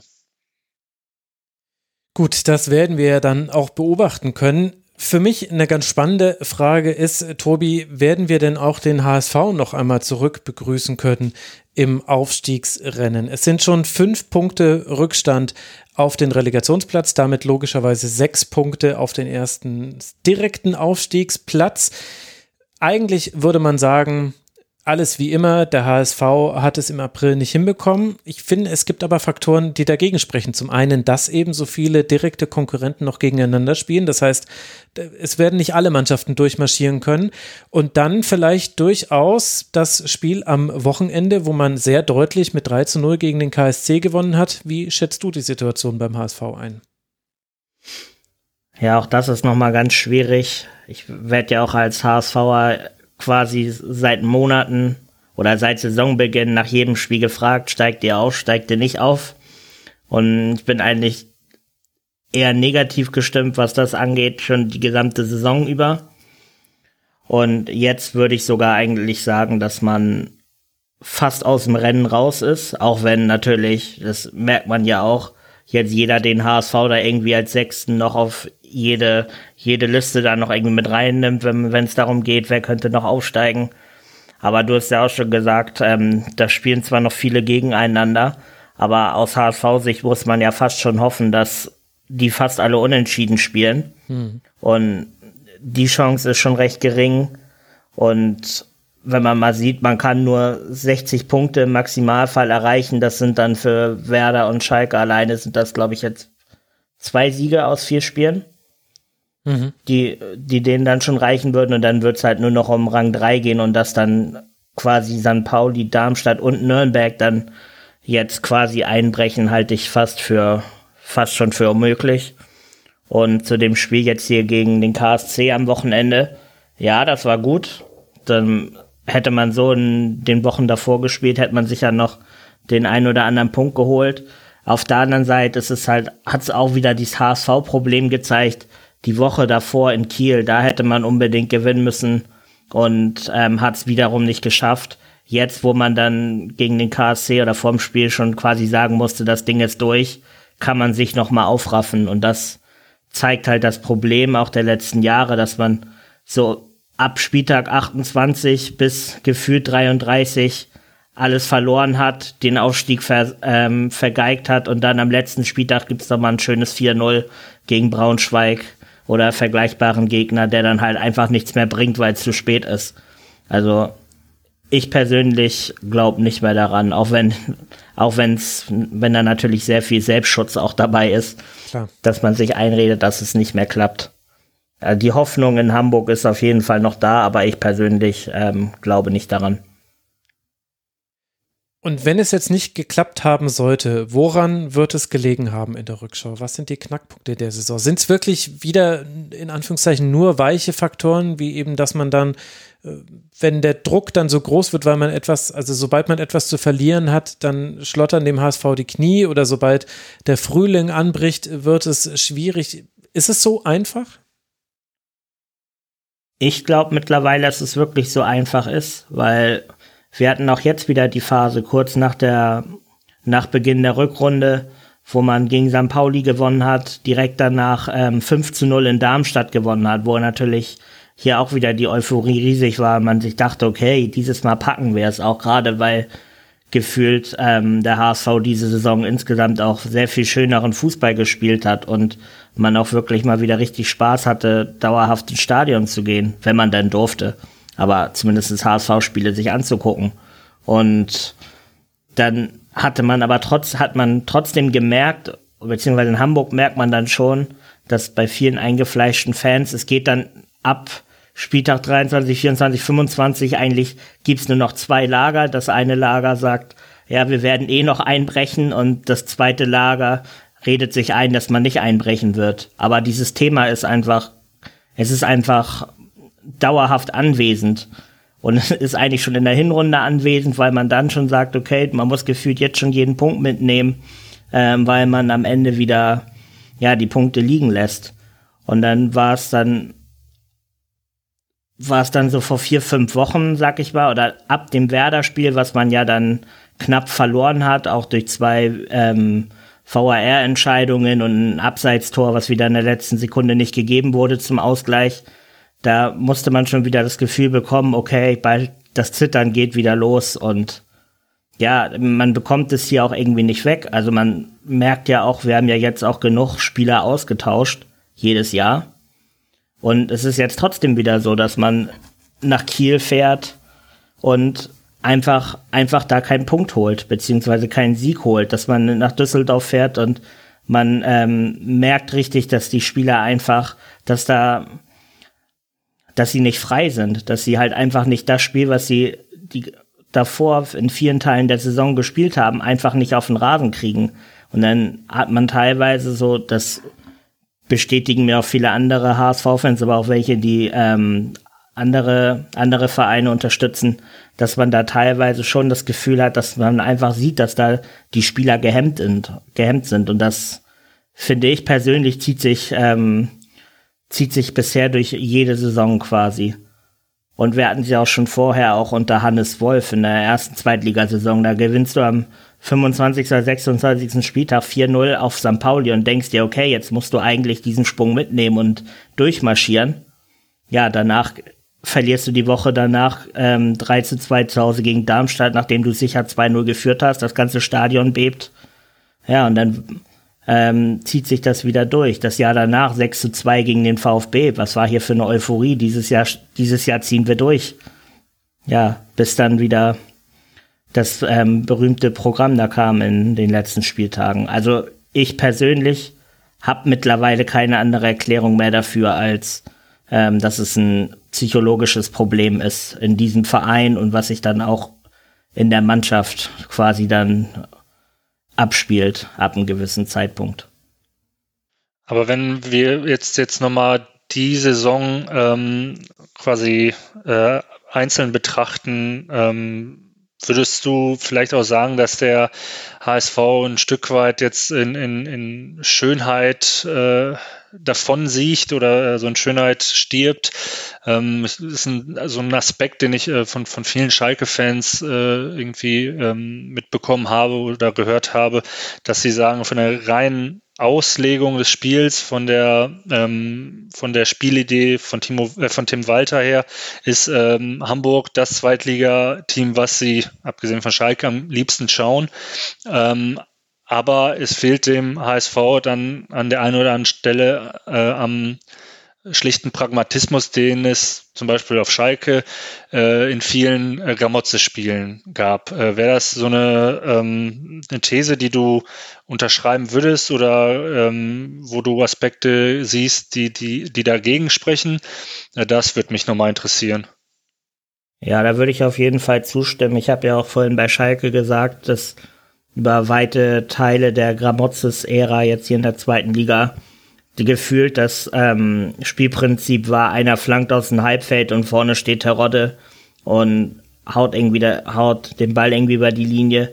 Und ja, der HSV war da schon, hatte da einfach quasi exakt den gegenteiligen Ansatz. Wir haben, wir haben so mutig wie noch nie hinten rausgespielt. Da gab's ähm, sehr viele Fans, denen das schon zu mutig war. So, dass Heuer Fernandes auch schon weit vor der Kiste steht. Man spielt hinten ähm, ruhig den Ball raus, aber auch mit einem gewissen Risiko. Wir hatten ja auch viele Unentschieden gehabt, gerade in der Hinrunde. Den Schuh muss man sich definitiv anziehen, ähm, wo man sich auch auf den Unentschieden ein bisschen ausgeruht hat. Da gab es viele Spiele, wo man die klar bessere Mannschaft war, gerade in Heimspielen. Und geht dann da mit einem Torschussverhältnis von 18 zu 4 raus und spielt 2-2 gegen Darmstadt quasi. So, das ist bei Schalke dann zum Beispiel da sehe ich mehr Effizienz, dass man aus den Chancen, die man auch hat, halt auch mehr Tore schießt und halt auch mal in Anführungsstrichen die dreckigen Siege holt. Und beim HSV war es oft so, ähm, dass man dann ab einem gewissen Zeitpunkt, wo es unentschieden stand, weiter auf das in Anführungsstrichen schöne Spiel beharrt hat, statt nochmal einfach zu sagen, okay, die letzten Viertelst oder die letzte Viertelstunde ähm, drängen wir jetzt nochmal auf das 2 zu 1. Und man hat ja auch beim HSV lange gesagt. Ich glaube, bis zum Werder-Spiel hatten wir zwei Spiele nur verloren. Da hieß es ja auch immer, ja, der HSV hat die wenigsten Niederlagen der Liga. Ja, aber sie haben auch mit Abstand die meisten Unentschieden gehabt und es ist dann halt in der Masse, fällt es halt auf, wenn du 13 Mal Unentschieden spielst, aber halt dementsprechend wenig Siege holst und andere holen halt mit deutlich weniger Mitteln halt viel mehr Siege und es ist ja leider die Rechnung, dass ein Sieg so viel Punkte macht wie drei Unentschieden. Also hat man sich teilweise, glaube ich, auch so, wie dann die Schalke auch sagen, ein bisschen, ja, verloren in diesem schönen Spiel, sag ich mal, oder in dem Wunsch, schön zu spielen, attraktiv zu spielen und hätte vielleicht mit ein bisschen mehr Pragmatismus ähm, einige Punkte mehr holen müssen. Was mich noch interessieren würde, ich möchte jetzt gar nicht Max seinen Job streitig machen, äh, die Fragen zu stellen. Äh, aber ähm, du hast ja vorhin auch angesprochen, ähm, also dass natürlich ähm, auch viele Spieler jetzt wieder neu dazugekommen sind, viele gegangen sind, ähm, was ja wahrscheinlich auch eben daran liegt, dass viele Spieler zum HSV gehen mit dem Ziel aufzusteigen und dann gehen sie eben, ziehen sie weiter, wenn es nicht klappt. Aber ich kann da zum Beispiel nur zwei Namen rausnehmen, also den Sebastian Schonlau und den Ludovic Reis, den hatte Schalke auch auf der Liste. Ich, den, die beiden hätte ich auch sehr gerne im königsblauen Trikot gesehen. Dazu Mario Vuskovic, äh, den, also da war ich sehr überrascht als Hajduk Split-Sympathisant, dass der beim HSV gelandet ist, ähm, der sich ja auch sehr gut macht in dieser Saison. Ähm, glaubst du aber, äh, also würdest du denn trotz dieser eigentlich auf dem Papier guten Transfers auch die Transfer oder die, die Personalpolitik von Jonas Bolt und Co. in Frage stellen oder kritisieren? Oder glaubst du, es ist einfach dann, ähm, fehlt es irgendwie eine Achse, die halt über die letzten Zweitliga-Jahre irgendwie sich eingespielt hat? Ähm, die Transfers in dieser Saison fand ich außer den Transfer von Mikkel Kaufmann, der aber auch muss man fairerweise sagen, kam zu einem Zeitpunkt, wo man davon ausging, dass er mit zwei Stürmern spielen wird, ähm, wovon man ja relativ schnell weggekommen ist und im 4-3-3 meistens spielt. Ähm, auch, abgesehen von dem Einkauf war die Transferpolitik eigentlich gut gewesen. Also Schonlau und Vuskovic hast du ja angesprochen, die machen sich eigentlich sehr gut in der Innenverteidigung, stehen auch für, ähm, ja, für, ich sag mal, einen spielerischen Spielaufbau und nicht nur für langen Hafer nach vorne. Und ganz wichtig zum Beispiel auch Jonas Meffert, der eigentlich ja fast schon der wichtigste Spieler beim HSV geworden ist, Wo ich wirklich ähm, sagen muss, ein Punkt, den man kritisieren muss, ist, war auf jeden Fall in der Winterpause, wo man jetzt ähm, eigentlich ähm, ja, Flügelspieler gebraucht hätte, weil man dann gemerkt hat, okay, eigentlich so auf, als klassischen Flügelspieler hat man eigentlich nur Jatta, hat dann aber trotzdem durchgehend mit zwei Flügeln gespielt. Dann kam ja ähm, Farid Ali Du quasi aus dem Nichts ähm, mit sehr großem Hype ähm, aus der zweiten Mannschaft hoch. Und da hätte man in der Winterpause eigentlich nochmal sagen müssen, okay, jetzt ähm, wollen wir auch nochmal noch mal wirklich oben angreifen und wir brauchen gerade in der Kaderbreite noch ähm, zwei, drei Spieler. Und dann kam letztendlich noch kurz vor Transferschluss Chuck Vetaze, eigentlich ein sehr, sehr guter Spieler, der auch in Belgien schon ähm, vor knapp zwei Jahren schon eines der größten Talente der Liga war. Da weiß ich noch, dass unser Belgien-Experte bei Transfermarkt, wie er mir jede Woche von ähm, Chuck Vitaze vorgeschwärmt hat, wo man auch merkt, okay, der ist eigentlich schon vielleicht sogar fast zu gut eigentlich für die zweite Liga, aber der hat halt auch, passt halt auch nicht wirklich ins System, weil dieser klassische Flügelspieler, den er dann geben soll, wenn er spielt, ist er halt auch wieder nicht. Also hat man meiner Meinung nach wirklich im, ja, im Winter nicht genügend nachgelegt bei Bolt an sich, bei der Kaderplanung, muss man auch noch mal sagen, dass im letzten Jahr halt sehr viel oder in der letzten Saison halt sehr viel daneben gegangen ist, wo man gesagt hat, okay, ähm, wir setzen jetzt auf diese sogenannten Säulenspieler und die haben ja von Jasula bis Ulreich und ich würde sogar persönlich sagen, fast schon Terodde am Ende halt einfach nicht funktioniert. So, Terodde hat zwar auch seine Tore gemacht bei uns, aber letztendlich in der kritischen Phase, wo man ihn ja eigentlich wie auf Schalke jetzt als Führungsspieler geholt hat, wo er jetzt auch auf Schalke zeigt, dass er treffen kann, hat er in der Schlussphase der Saison beim HSV halt auch nicht mehr getroffen. Also ist das auch nochmal ein Punkt für mich, was diesen, ja, was ich eben schon meinte, diese psychische Prophezeiung, dass man am Ende es nicht schaffen wird, eigentlich nochmal bestätigt, dass selbst Terodde in dem Zeitpunkt, wo der HSV jedes Mal abschmiert, auch nicht treffen konnte. Und auf Schalke zeigt er halt jetzt wieder das Gegenteil. Ich würde an der Stelle ganz gerne einhaken, weil ihr habt jetzt äh, ganz gut äh, den Kader skizziert und so auch ein bisschen den Saisonverlauf. Ich erinnere mich, dass wir hier im Herbst irgendwann über den HSV gesprochen haben und äh, da haben wir darüber gesprochen, dass angeblich der Stuhl von Walter schon gewackelt habe, aber Jonas Bold äh, dann ausgegeben hat, Saisonziel ist die Entwicklung. Es geht nicht mehr um den Ausstieg an sich, sondern um eine Wertentwicklung, denn der HSV könne nicht mehr fertige Spieler kaufen. Und als wir da jetzt vorhin drüber gesprochen haben, über dieses immer wiederkehrende Phänomen des Einbrechens im Frühjahr, da habe ich mich zurückerinnert, wie das auch die einzelnen Trainer erlebt haben, denn das gehört ja zum HSV dazu, dass eben einfach es schon sehr viele unterschiedliche Trainer gab. Also Tune im letzten Jahr, Dieter Hecking davor, Hannes Wolf hast du vorhin auch schon genannt. Und wenn ich mich richtig erinnere, dann war das bei allen Trainern so, dass sie zu Beginn der Rückrunde und dann auch, wenn die ersten Rückschläge kamen im Februar, März, gesagt haben, ja, das kriegen wir schon hin, das wird alles easy, wir müssen jetzt ruhig bleiben. Und dann am Ende waren sie doch davon überrascht, welche Wucht diese Dynamik aufgenommen hat, dass man eben dann doch es einfach gesagt vergeigt mit dem Aufstieg, ohne dass ich das jetzt, äh, ja, das hört sich zu salopp an, also ich meine es jetzt nicht abwertend, aber es hatte halt eben einfach nicht geklappt. Meinst du, das wäre eine entscheidende Stellschraube, dass man vielleicht einem Trainer mal eine zweite Saison gibt, dass er auch diese Dynamik schon kennt. Glaubst du, Tim Walter könnte dieser Trainer sein? Also ich bin der Meinung, dass man an Tim Walter festhalten sollte. Auch da ähm, erlebe ich gemischte oder höre ich gemischte Stimmen, auch aus meinem Bekanntenkreis und auch, ja, was HSV-Fans allgemein angeht man muss ja auch mittlerweile sagen, wir haben jetzt so oft den Trainer gewechselt. Alles, was wir, äh, oder das Einzige, was wir noch nicht versucht haben, ist mal mit dem Trainer in die zweite Saison zu gehen. Ja. Deswegen kann man ja schon sagen, okay, neuer Trainer ähm, wäre genauso mutig. Warum gehen wir jetzt nicht mal den mutigen Schritt und behalten ihn einfach mal?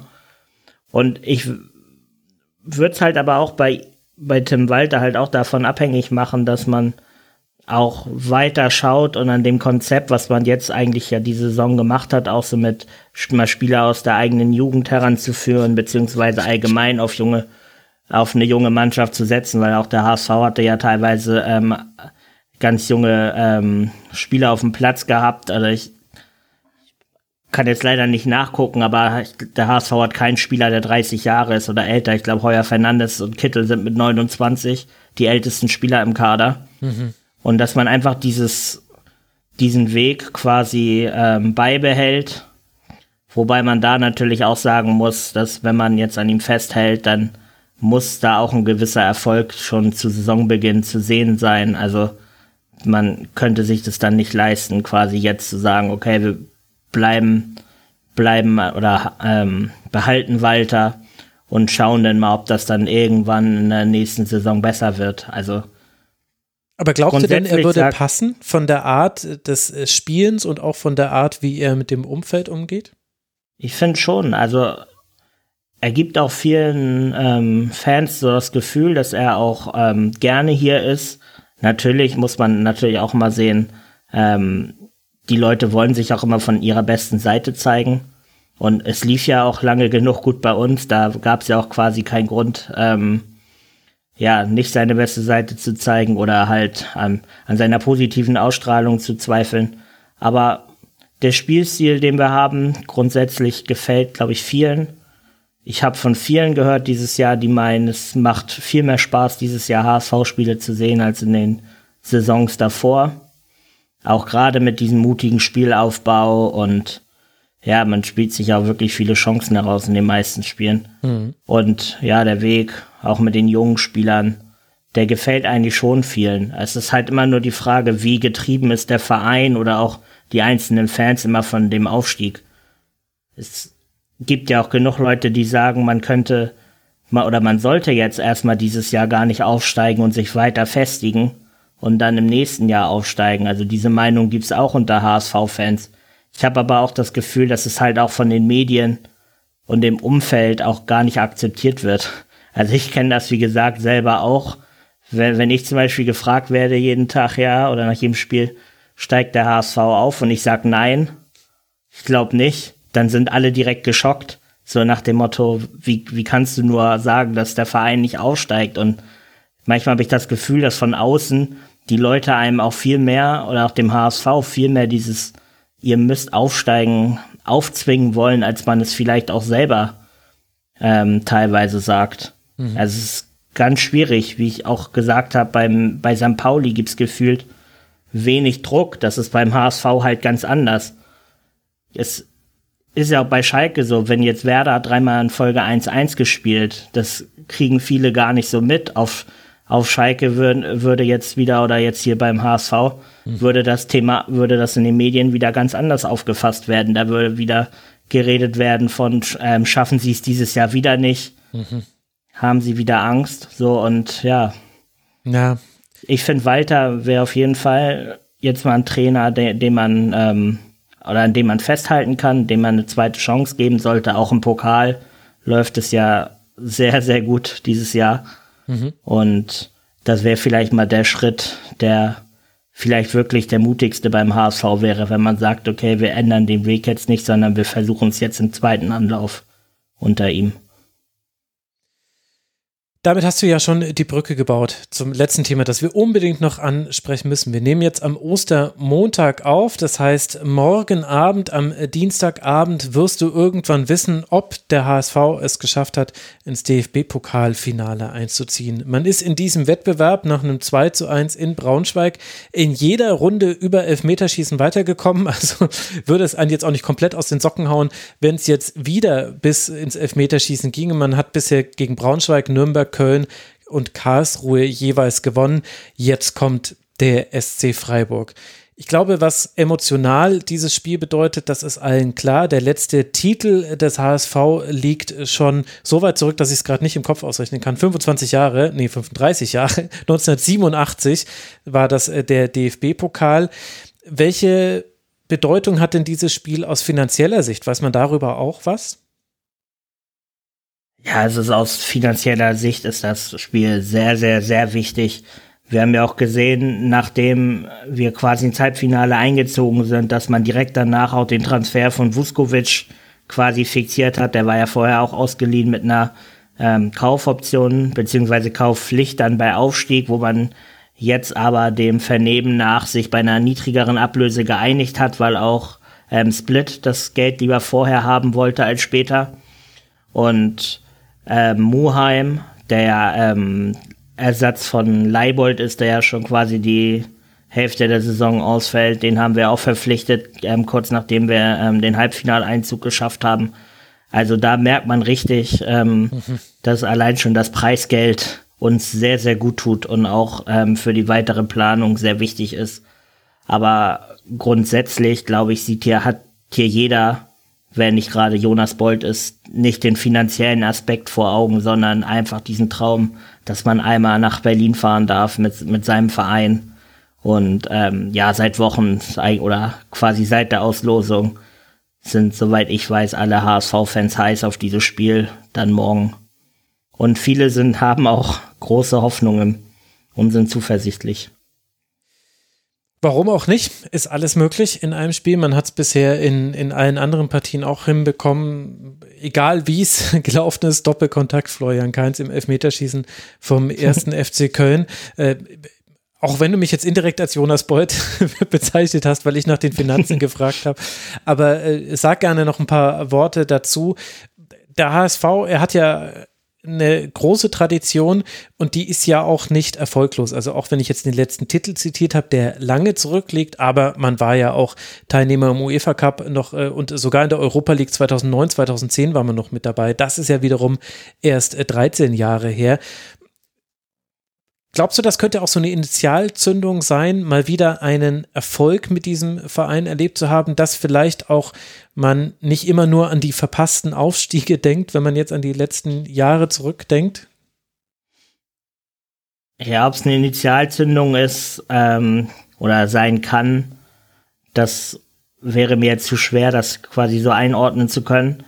Aber ja, der Einzug ins Finale, das, ich glaube, das wäre auch für viele hier in Hamburg, beziehungsweise die auch ähm, dem HSV die Daumen drücken, auch einfach so eine Art Genugtuung. Also wie ich ja schon gesagt habe, man hat immer ein bisschen die Versagensangst am Ende seit Jahren.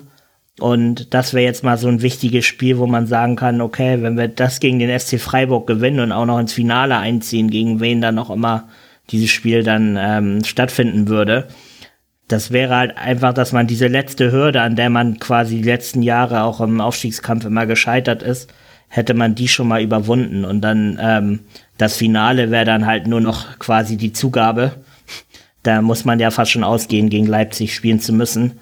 Ähm, da kann man sich die Chancen dann auch noch mal ausrechnen. Aber ja, ich glaube, das es würde mir zu weit gehen zu sagen, es wäre eine Initialzündung für für die nächsten Jahre, aber es wäre auf jeden Fall ähm, für die Fanseele sehr, ähm, mhm. ja, sehr erfrischend und ja, finanziell natürlich auch. Ja, das muss man ja eigentlich äh, jedem, jedem Fan eines solchen Vereins wie des HSVs sehr wünschen, weil man da eben nicht nur sportliche Misere erlebt hat, sondern das Ganze eben auch unter dem Brennglas der Öffentlichkeit. Das ist einfach der Unterschied zu vielen anderen Vereinen, ich glaube sogar zu solchen wie dem ersten FC Kaiserslautern, wobei es sein kann, dass ich da jetzt dann auch verdränge, weil ich das nicht mehr so mitbekomme, weil die jetzt bis in die dritte Liga runtergereicht wurden. Aber die letzten Jahre als HSV-Fan, die waren nicht einfach. Ich habe das immer indirekt gespürt, wenn sich Menschen bei mir beschwert haben, weil sie mir unterstellt haben, ich würde den HSV nicht mögen. Ich mag nur die Tormusik nicht, ansonsten habe ich überhaupt gar keine Probleme mit diesem Verein. Die ist Und, legendär. Ja, hm. Mhm, die ist wirklich ganz, ganz hervorragend. Das ist das Einzige, wo ich dem HSV etwas missgönne. Wenn sie ein Tor geschossen haben, denke ich mir, muss ich jetzt wieder diesen Mist hören. Aber ja, wir werden es sehen. Ich äh, wünsche dir auf jeden Fall, dass du es äh, irgendwie genießen kannst, dieses Spiel. Ja, auch wenn ich weiß, dass man da immer so angespannt ist, dass das sehr schwierig ist damit beschließen wir den Aufstiegspart. Eigentlich wollten wir noch über den FC Heidenheim sprechen, aber die haben sich selber rausgenommen aus diesem Segment und diese Sendung wird sowieso schon lang genug. Haben 0 zu 2 verloren zu Hause gegen Aue. Damit ist Heidenheim raus. Die haben jetzt acht Punkte Rückstand auf den Relegationsplatz. Das wird nichts mehr werden. Deshalb lasst noch schnell in ein paar Worten über den Abstiegskampf sprechen. Da hat einer von euch beiden, ich weiß gerade gar nicht mehr, ob du es warst, Dominik, gesagt, dass Düsseldorf ja jetzt auch mit Tune sich stabilisiert hat, da rausgekommen ist. Zwar gab es nur in Anführungszeichen ein Unentschieden bei Hannover 96 in Überzahl an diesem Samstag, aber man kann in der Tat sagen, bei acht Punkten Vorsprung auf den Relegationsplatz scheint es so zu sein, als hätte sich die Fortuna gerettet.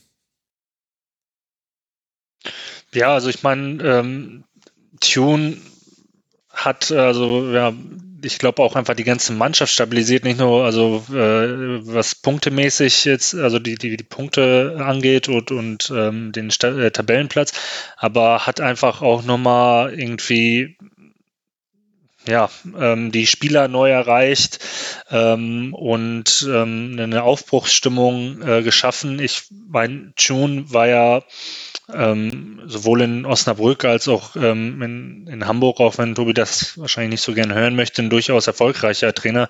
Ähm, dass es jetzt in Hamburg nicht mit dem Aufstieg geklappt hat, ist natürlich äh, ärgerlich oder schade, je nachdem. Ähm, aber auch wenn man sich jetzt äh, anschaut, Düsseldorf ist ja von den ganzen Teams, die unten drin sind, die einzige ähm, Mannschaft, die ein positives Torverhältnis hat. Das spricht ja ähm, eigentlich auch für die Stabilität dieser ganzen Mannschaft.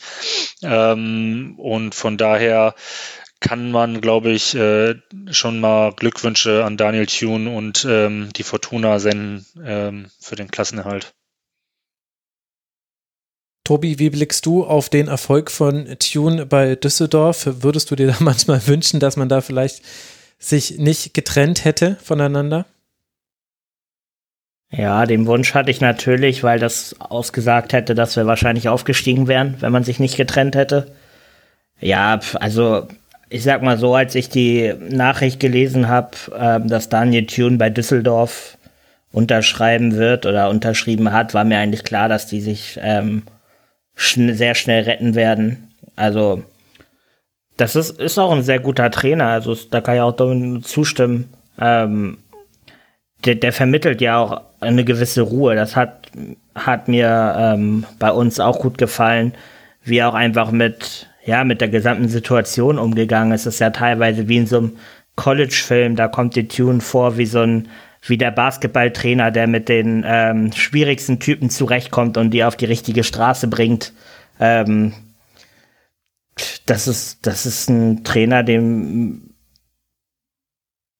dem würde ich ähm, zutrauen, jeden Verein quasi in der Liga zu halten. Also, und der Düsseldorf-Kader hat auch eine gewisse Qualität.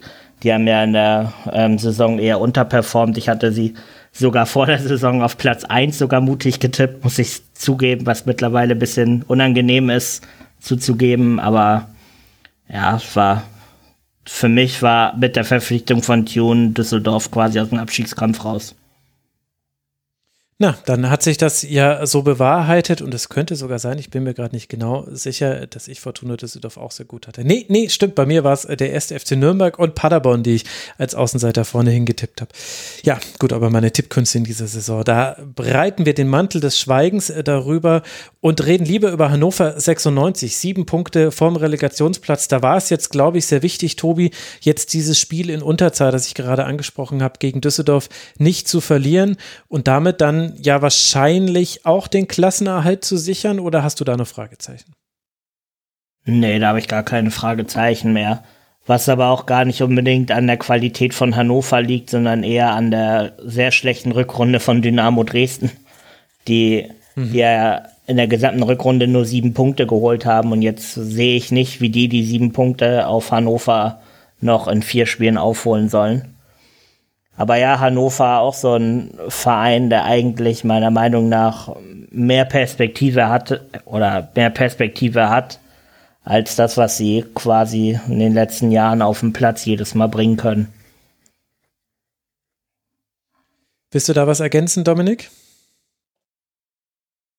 Also ich finde, ähm, Hannover ist irgendwie absolut äh, durchschnittlich, ähm, auch ähm, äh, im Kader besetzt. Also ich würde eigentlich von, von, von, ganzen, von der ganzen Mannschaft nur Ron-Robert Zieler äh, rausgreifen und das auch fast nur auf der Basis der beiden Spiele äh, gegen Schalke, wo er wirklich ähm, Hannover im Spiel gehalten hat. Ähm, mir fehlt irgendwie, mir fehlt irgendwie so bei Hannover grundsätzlich so ein, so ein gewisser Zauber, der diesen Verein interessant macht, wahrscheinlich auch für Spieler von außerhalb. Ähm, zum Beispiel, wenn man jetzt schaut, der Dimas, den sie ausgeliehen haben aus, aus Feyenoord, hat gesagt, ja, er will gerne im Ausland bleiben, aber nicht wirklich bei Hannover. Uff, äh, hören Hannover-Fans wahrscheinlich auch nicht gerne. Ähm, von daher ähm, kann man, kann man Hannover eigentlich nur wünschen, dass ähm, die in, im Sommer sich hinsetzen und mal schauen, wie sie auch einfach diese, diese, diese Mannschaft und diese Marke wieder interessant machen. Ähm, aber ich glaube, äh, das wird äh, nicht in der dritten Liga äh, passieren müssen. Dafür ist der, der Abstand ähm, auf Dresden einfach zu groß. Ja, da würde ich mich gerne nochmal korrigieren von eben. Äh, ich wollte jetzt auch nicht den Eindruck vermitteln, dass sich Hannover jetzt grundsätzlich irgendwo auf den ersten sechs ähm, Tabellenrängen sehe in der zweiten Liga. Aber ich denke schon, dass grundsätzlich bei Hannover das Potenzial da ist, dass du jede Saison zumindestens Platz 8, 9, 10 erreichen musst. Also ich sehe eigentlich nicht, wie man bei der Konkurrenz teilweise in der zweiten Liga so vom Gesamtkonstrukt unbedingt in Abstiegskampf geraten müsste. Aber ja, um, da muss ich auch Dominik ein bisschen recht geben, um Hannover weht echt so ein bisschen der Winddurchschnitt. Dass man, man wird diesen Gedanken quasi nicht los, selbst wenn sie mal eine etwas bessere Saison haben. Auch wenn man sich Und anschaut, hat man also so die, Nee, ich wollte auch nur äh, äh hinzufügen mit äh, Durchschnitt. Also es ist ja auch irgendwie, also diese ganze Saison spiegelt Durchschnitt äh, wieder. Also neun, neun Siege, neun Unentschieden und dann halt die zwölf Niederlagen. Aber es ist halt, ähm, also acht bis äh, Platz acht bis acht, äh, Platz acht bis zehn, was du äh, quasi vorhin angesprochen hast, ist auch das, wo ich Hannover vor der Saison am ehesten gesehen hätte. Dementsprechend ist man schon überrascht, dass sie doch so tief äh, sich wiederfinden in der, in der Tabelle. Aber wie gesagt, also wenn ich mir den Kader anschaue und auch so ähm, das Spiel unter Dambrowski jetzt auch, seitdem er da ist, das ist halt alles so, pff, das, das schreit halt so 0-0, 1-1. Klar, jetzt äh, dieses 0-0 gegen Düsseldorf, das war ein Ausrufezeichen, wenn man so lange in, ähm, in äh, Unterzahl war. Aber es gäbe sicherlich auch Mannschaften, die irgendwie ähm, dann zumindest nochmal den, äh, den Willen gezeigt hätten, so jetzt zeigen wir es äh, dem Gegner aber so richtig und, und holen sogar den Sieg im, im eigenen Stadion in Unterzahl. Und äh, das Gefühl hatte ich äh, bei dem Spiel überhaupt nicht. Also war schon sehr darauf bedacht, komm, ein Punkt ist immerhin ein Punkt, der wird irgendwie für einen Klassenerhalt reichen, dann schaut, schaut man halt nächstes Jahr weiter. Ja, ich finde auch über dem Verein schwebt auch so mit Martin Kind so eine dunkle Wolke. Also es, ich kenne niemanden, der der irgendwie positive Worte über ihn findet und man hat ja auch das Kennst Gefühl, also keine dass er teilweise, dass er, ja, dass er quasi, also manchmal habe ich das Gefühl und andere, von anderen auch schon gehört, dass, dass er fast schon gegen den Verein arbeitet. Also da kommen ja manchmal auch Aussagen, wo man sich echt fragt, so, wie kannst du das jetzt sagen in dieser Position? Ähm, über deinen eigenen Verein. Und wenn man sich jetzt auch seit Wochen seit oder seitdem Zuschauer auch wieder da sein dürfen, sich dann mal in der Konferenz äh, das Hannover-Spiel anguckt, äh, wie wenig Zuschauer da sind.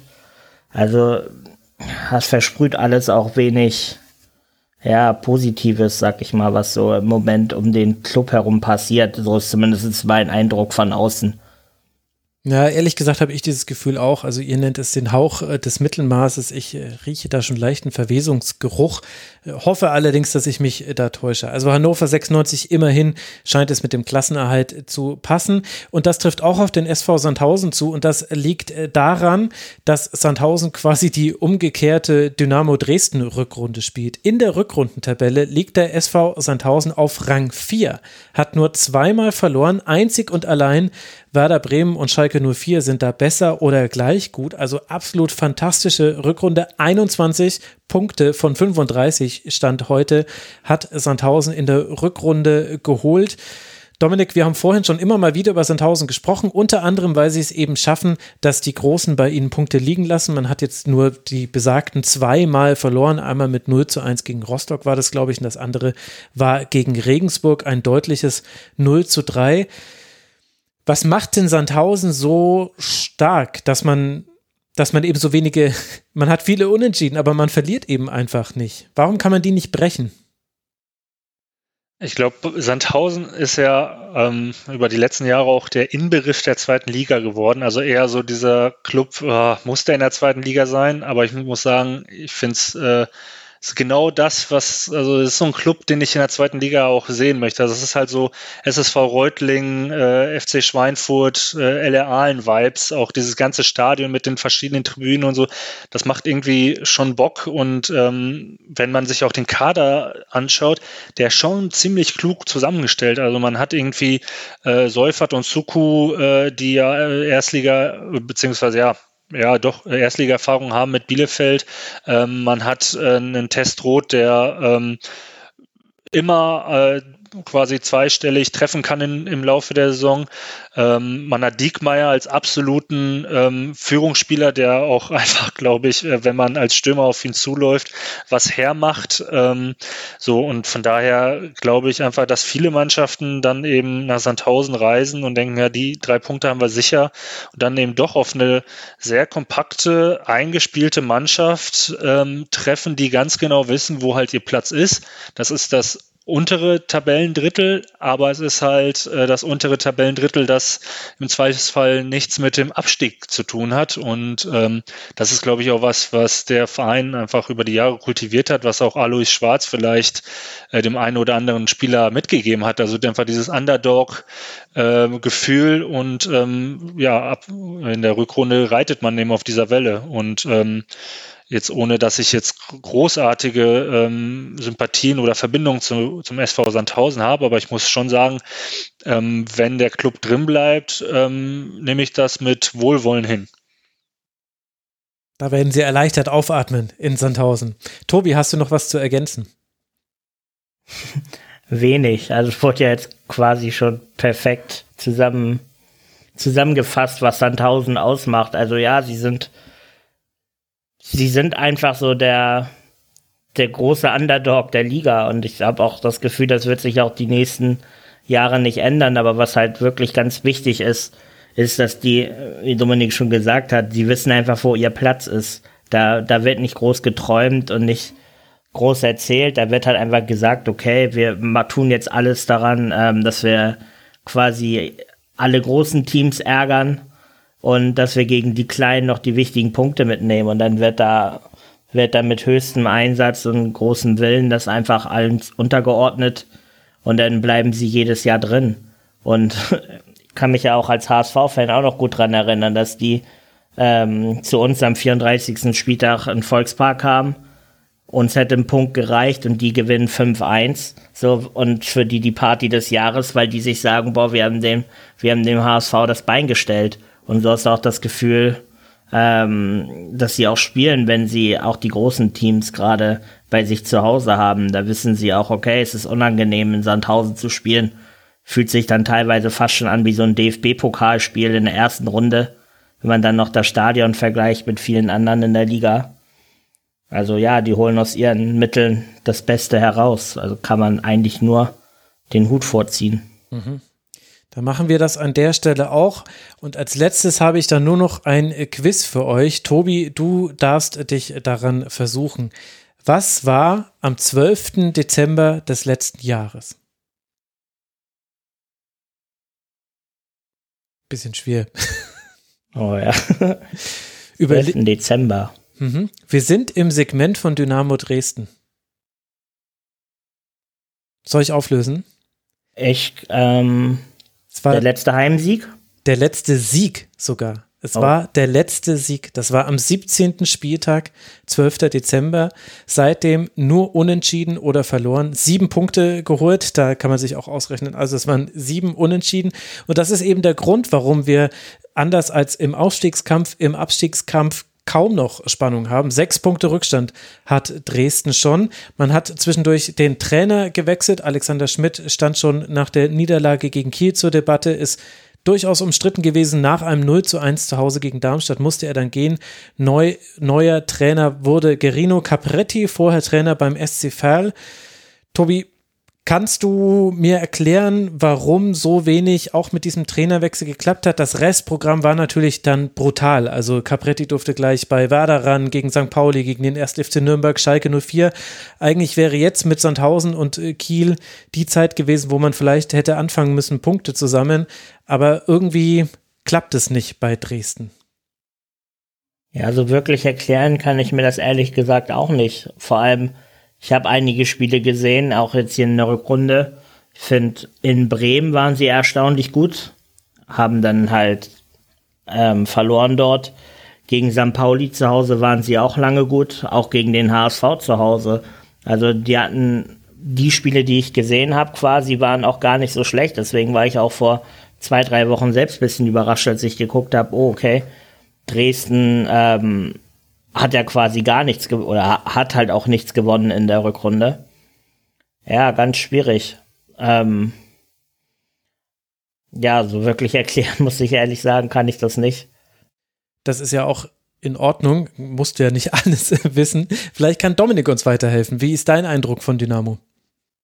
Äh, ich muss äh, sagen, ich ähm, finde Dynamo ähm, zeigt sich eigentlich unter Capretti schon spielerisch ähm, verbessert, aber es, es reicht dann halt immer nicht zum, zum, zum Sieg. Also ähm, Tobi hat äh, das äh, 2-1 oder das 1 zu 2 gegen Werder angesprochen. Es gab ja auch ein 1 zu 2 gegen Schalke. Das sind halt alles knappe Ergebnisse. Also es fehlt gefühlt nicht viel zu einem Sieg, ähm, aber es fehlt halt immer was. Und ich frage mich, gerade mit Blick auf Capretti, ob es dann halt nicht irgendwie am Spielermaterial ähm, also hapert. Ähm, Capretti ist ja jemand, der ähm, für sehr hohes Anlaufen, für viel Intensität steht, für äh, schnelles Umschaltspiel, für, für, für den vertikalen äh, Ball statt den Diagonalen. Also ähm, was der aus Fair gemacht hat, äh, ist auch ähm, aller Ehre wert und ähm, war auch ein Trainer, den ich bevor ähm, er, äh, bevor ähm, er dann bei, bei Darmstadt, ach, bei, ähm, bei Dresden gelandet ist und bevor das äh, auf Schalke mit Gramotzes äh, dahin gegangen ist und ich dann eher von einer weiteren Zweitligasaison äh, ähm, ja, geträumt habe. Äh, das war auf jeden Fall ein Typ, den ich auf der Liste hatte als, als möglichen äh, Schalke Zweitligatrainer, weil er einfach so einen klaren Plan hat. Ähm, und ich finde, man sieht diesen klaren Plan durchaus, ähm, aber es, es fehlt halt einfach dann immer irgendwie an dem Quäntchen. Und wahrscheinlich ist es dann einfach auch dieses ähm, negative Momentum, die, die Psyche, dass man da halt dann einfach kein ähm, Erfolgserlebnis hat und dann eben dann auch so abrutscht.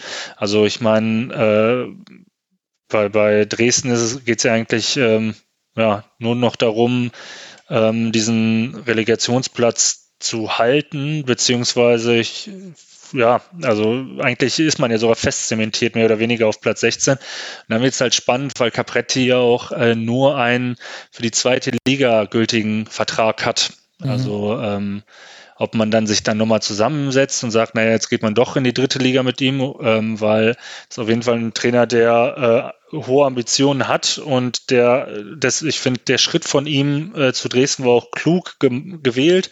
Also auf jeden Fall eine Liga höher, ein Club äh, mit viel Tradition, ähm, äh, was ganz anderes als Fair und ich habe jetzt so ein bisschen die Angst, dass er so der nächste Atterlei wird, der damals auch mit Lotte ähnliches geschaffen hat und dann bei Bochum irgendwie mhm. äh, gegen die Wand gefahren ist und seitdem äh, ja in, im äh, Profifußball ähm, kein kein Nachweis mehr äh, äh, ja, äh, abgeben konnte. Und äh, die Befürchtung habe ich bei, bei Capretti auch. Es wäre schade um ihn.